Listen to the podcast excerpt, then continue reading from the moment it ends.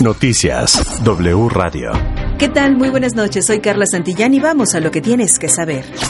Noticias W Radio. En México se superan los 5.647.000 casos confirmados de COVID-19 y 322.634 personas han fallecido por el nuevo virus. En las últimas horas se sumaron 3.078 nuevos pacientes infectados y 202 muertes por SARS-CoV-2. La Secretaría de Salud estima que 10.300 casos son los que mantienen activa la pandemia, principalmente ubicados en Baja California Sur, Aguascalientes, Ciudad de México, Colima, Tlaxcala y Veracruz.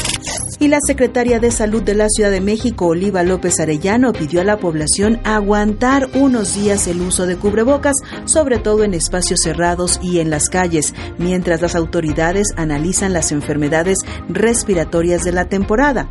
La funcionaria agregó que no se puede descartar una quinta ola en la Ciudad de México por la pandemia de COVID-19 ante el escenario que se vive a nivel mundial. Sin embargo, hay buenas señales por el avance de la y hablando de vacunación, el gobierno de la Ciudad de México informó que del martes 29 al jueves 31 de marzo continuará la vacunación contra COVID-19 para personas rezagadas que requieran primera, segunda o dosis de refuerzo. La jornada de inmunización se realizará para los habitantes de cualquier alcaldía en dos sedes, Sala de Armas y Centro de Estudios Navales de Ciencias de la Salud, el Censis Marina. Vamos a otra información porque el presidente Andrés Manuel López Obrador afirmó que México no es colonia de nadie, ni de Rusia, ni de Estados Unidos, ni de China. Por el contrario, dijo, es un país libre e independiente. Estas declaraciones se dan luego de que el jefe del Comando Norte estadounidense, Glenn Van Hert, afirmó que México es la nación con más agentes de inteligencia rusos desplegados en el mundo.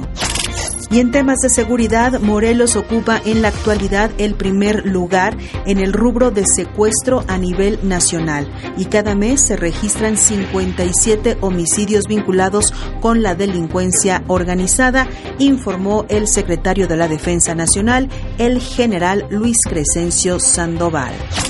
Ahora les informo que debido a la escasez de agua que presenta Nuevo León, la Comisión Nacional del Agua autorizó trasladar el líquido de Veracruz para abastecer a los pobladores del área metropolitana de Monterrey.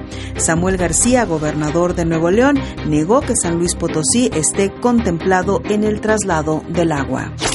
A la selección mexicana de fútbol le faltan cuatro puntos para asegurar su pase al Mundial de Qatar 2022.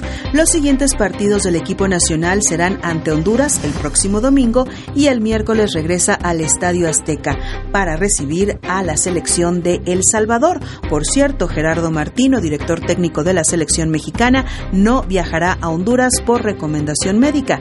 La Federación Mexicana de Fútbol informó que el colombiano continúa con problemas en la retina y se encuentra en proceso de recuperación.